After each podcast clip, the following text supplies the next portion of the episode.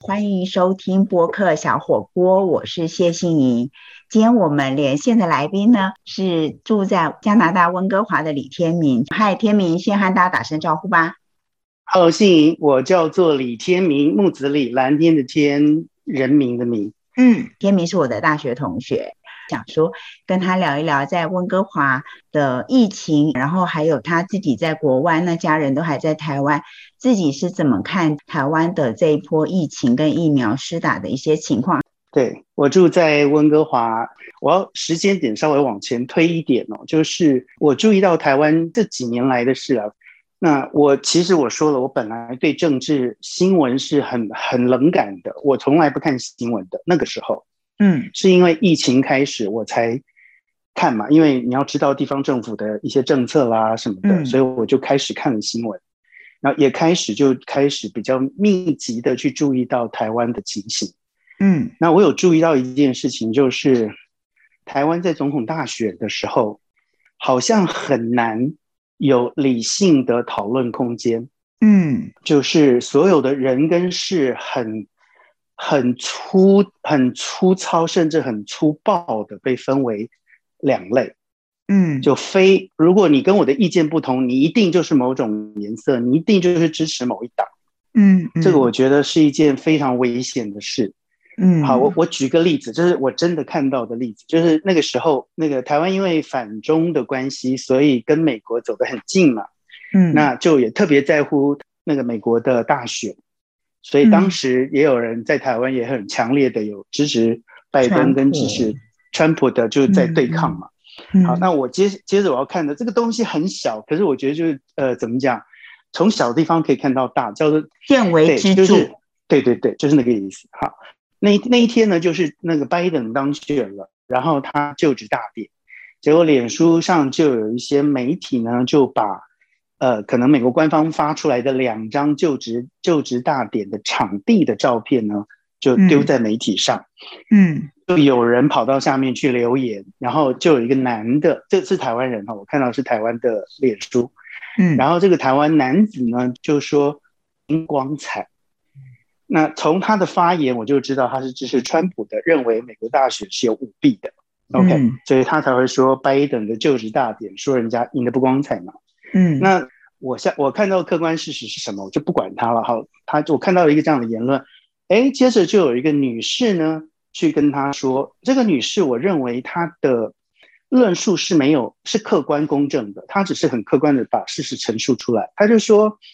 川普有循法律途径去，就是要去呃，希望能够。证明他大选是无效有舞弊嘛？可是他被所有的法院都打了回来啊！嗯就从法律途径没有办法证明那是一个呃，就是舞弊的大选嘛。就这个男子就立刻就不高兴了，他接下来说这句话，我就觉得很有意思，也觉得非常非常的悲哀。嗯他说：“啊，你韩粉哟。哈哈哈哈”然后这个女的很好，我这我不认为这个女的是在在跟他对抗，那女的是在应该是在讲实话，她说：“抱歉，我投给宋楚瑜。” 嗯对，所以我一看到这个我就心很凉。嗯，原因就是一个人在陈述一个客观的事实，只是因为跟他支持的政治人物不一样。那嗯他会支持川普，一定是因为他支持反中的执政党嘛，在台湾当然指的就是民进党。嗯，所以以当他他认为他相信川普讲的是舞那个大选舞弊，尽管没有没有法律证据，那别人告诉他一个客观的事实的时候，他立刻就贴上对方的标签，说他是韩粉。嗯可是这个人他说他投给宋楚瑜啊，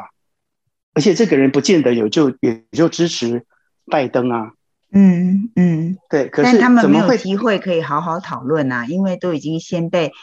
呃原来既定的想法或是对成见先框住了，对？所以我就觉得怎么会变成这样呢？嗯，怎么变成这个？他没有办法听听进别人的这个，在他只不过在客观陈述一个事实嘛。那跟我看到的新闻多方了解都一样啊。怎么嗯我在陈述一个客观的事实，你就贴我标签说我是韩粉？嗯所以我觉得这个非常可怕。那嗯正因为如此，我才发现，天啊，已经严重到这个地步了啊。所以这一次我在看到疫情的时候，我嗯我真的觉得非常非常的可怕，我是那种觉得很心寒的可怕。嗯本来我这个人非常的不 political，嗯但是我后来看到这些事情，我变得蛮生气的。当台湾在等疫苗，然后疫苗荒就出现荒，发现哎天呐，呃进来的不够多的时候，然后哎嗯可是疫情起来了，大家都在追了嘛。嗯然后呢，因为 BNT 的问题，原来看起来好像是因为所谓的政治理念的关系，所以绕不过去，买不到，对不对？嗯那如果如果一个人他真的非常，呃，怎么讲，非常呃忠于他的意识形态，就算那个意识形态从我的角度看起来可能有点愚蠢，嗯，但是如果他真的是拼命的捍卫他的那个理念的话，我到最后会很佩服他。嗯嗯好，那可是后来我们发现，他绕不过去，并不是真的绕不过去，它就是一种政治的操弄。嗯好，那这个不打紧也算了，因为政治要考虑什么什么，我也可以理解。但是我最不能接受的是，当他们本来在官方就卫福部的官方网站上面，在开始施打疫苗的时候，有提到说，B N T 的疫苗是有紧急授权的，意思就是说台湾卫福部有紧急授权的啦，后来取消了嘛？对，偷偷拿掉嘛。但是我觉得最、最不能接受就是他好了，他现在把以前他认为是合格的、有效的，以及通过他自己认证的疫苗，开始把它说成敌人，就开始抹红跟抹黑他。嗯就就首先说他是那个在中国代代工的，代理，但事实上并不是，是代理对。然后再又就传说他有什么 B one B two 有两种，所以那时候很流行一个一个俗话，就丝丝有两种。可是那也那也不是好，结果这个、这个我不知道他们攻 B N T 这一套管不管用，但是下面一波呢就开始说，呃，B N T 其实是在二期。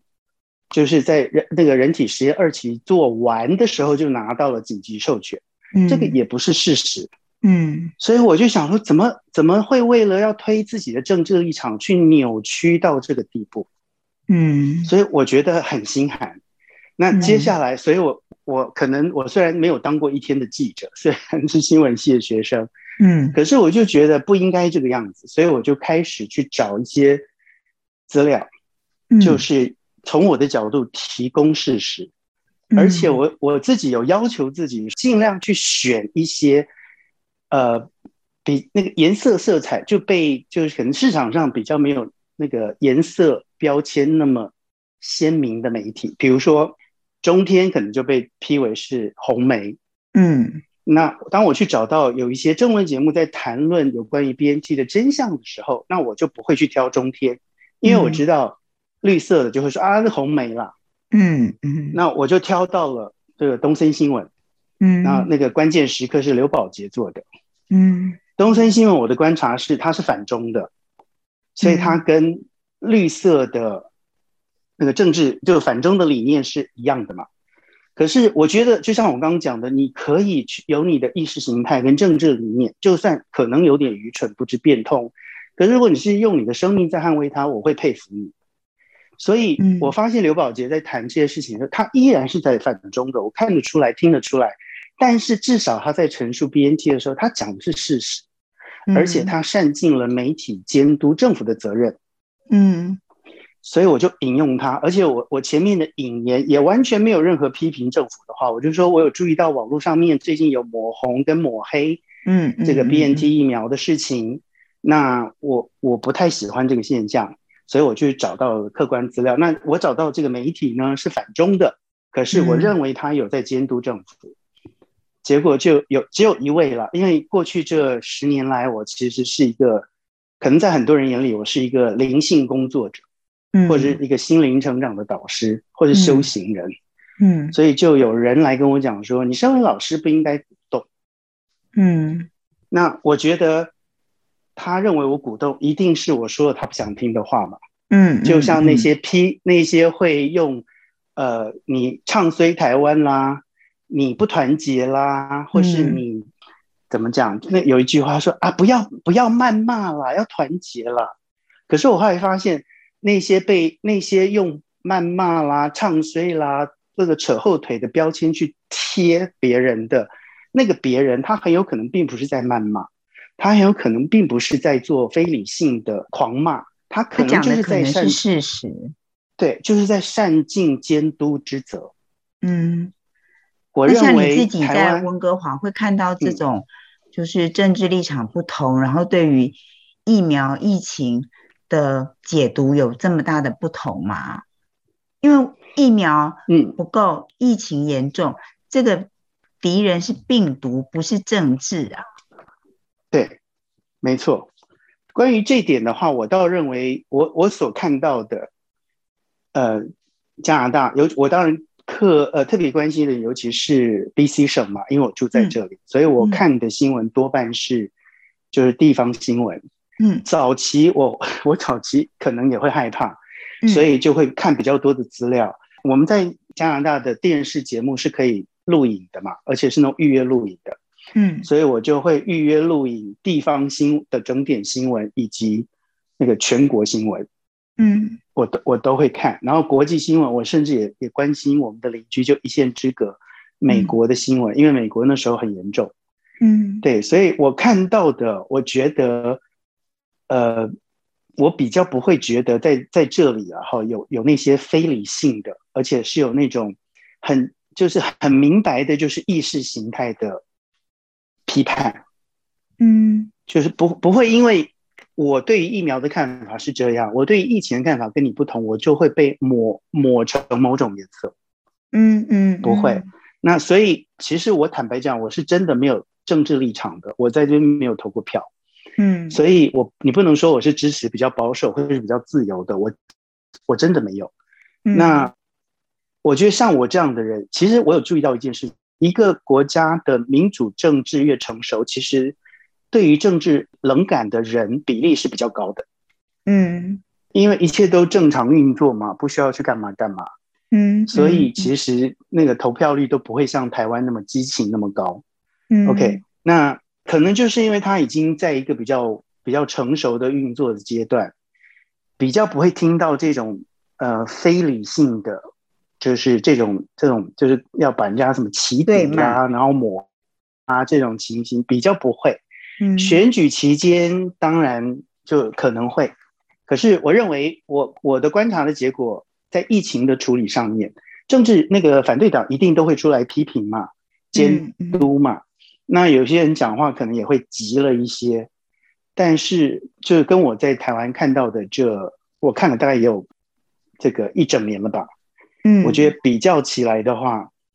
比较不会有那种比较非理性的，就凡是你跟你跟我一言不合，我就说你就是什么什么什么，不会，嗯对吧？大家都都都能够知道，对啊，你本来就有能，本来就有那个权利对于时政批评嘛，嗯，那某个媒体对于政府提出批批评监督，也不会有人说哦，所以你就是什么哪一党哪一派的，嗯，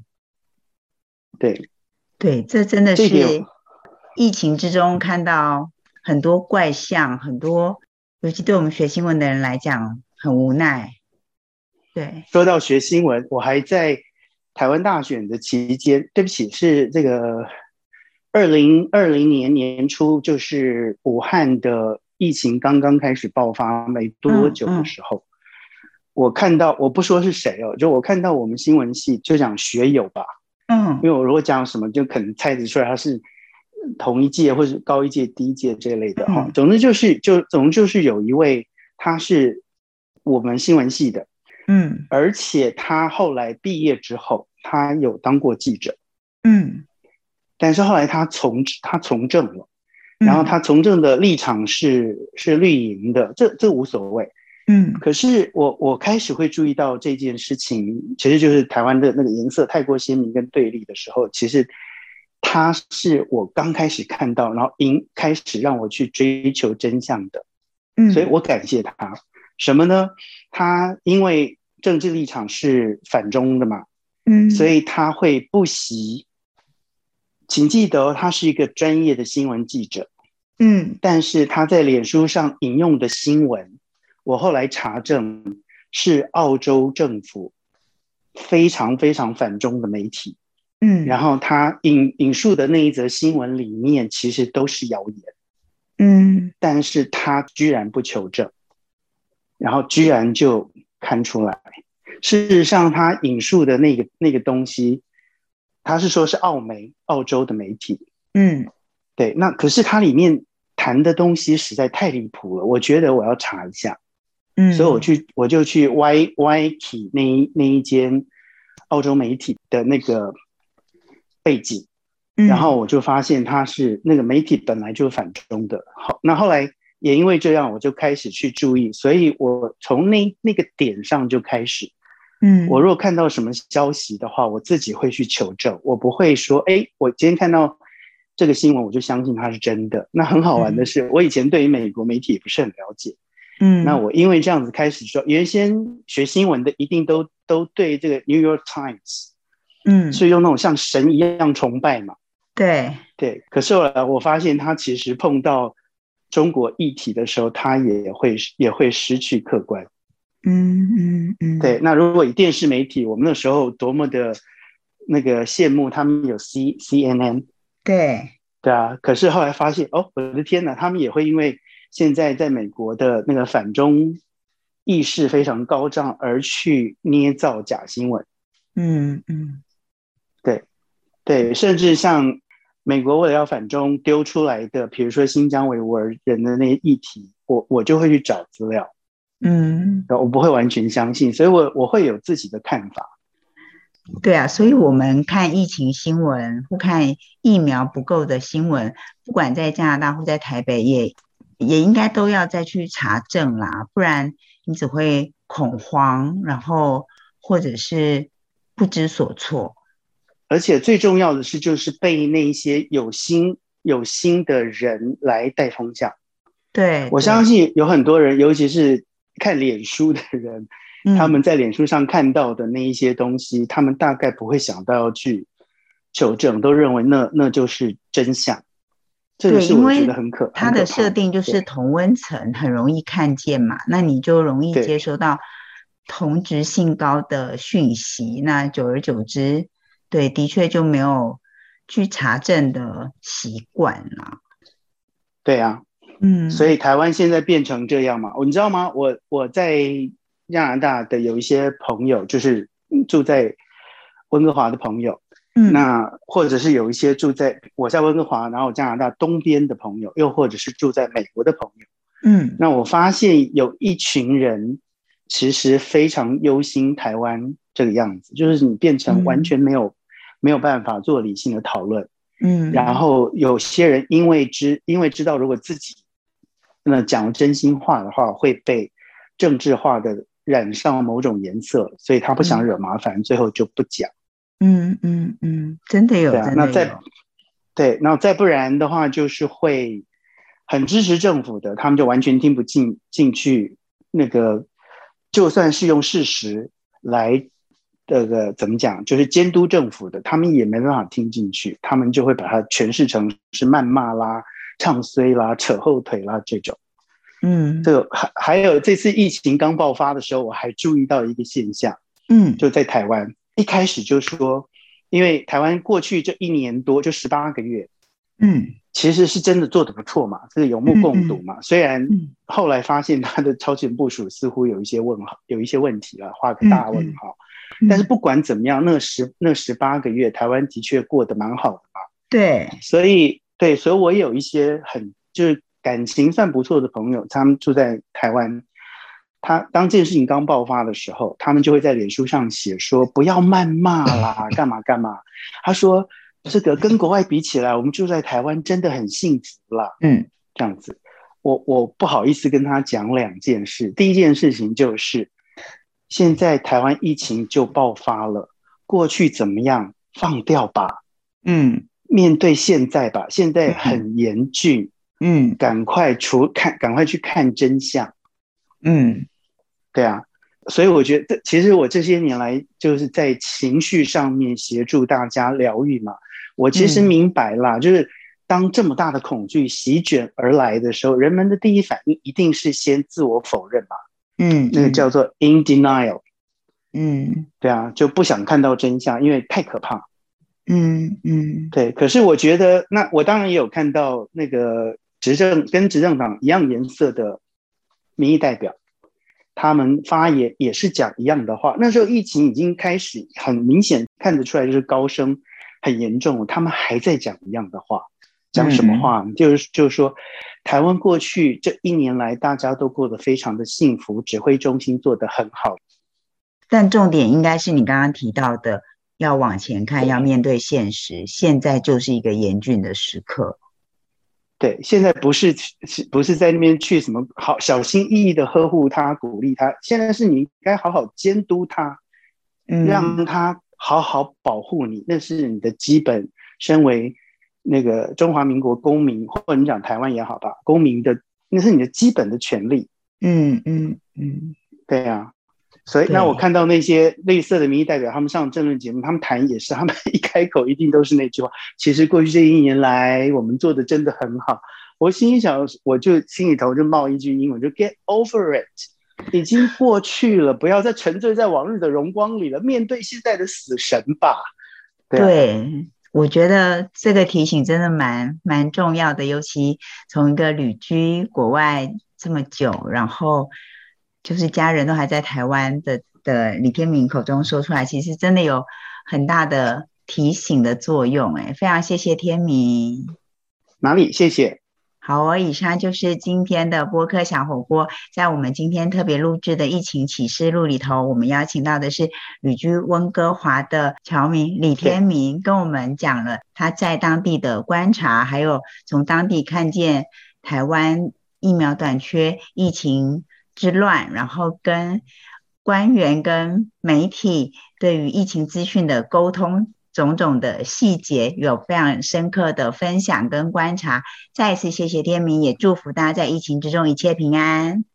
我可以说最后一句话吗？可以，就是其实这两天看到新闻，美国要给台湾的 Moderna 好像是有两百、两百五，甚至可250能更多嘛。就是对今那我天六月二十号下午就会到了。今天对，对，所以我我觉得这替这个台湾松一口气。那另外也听说就是，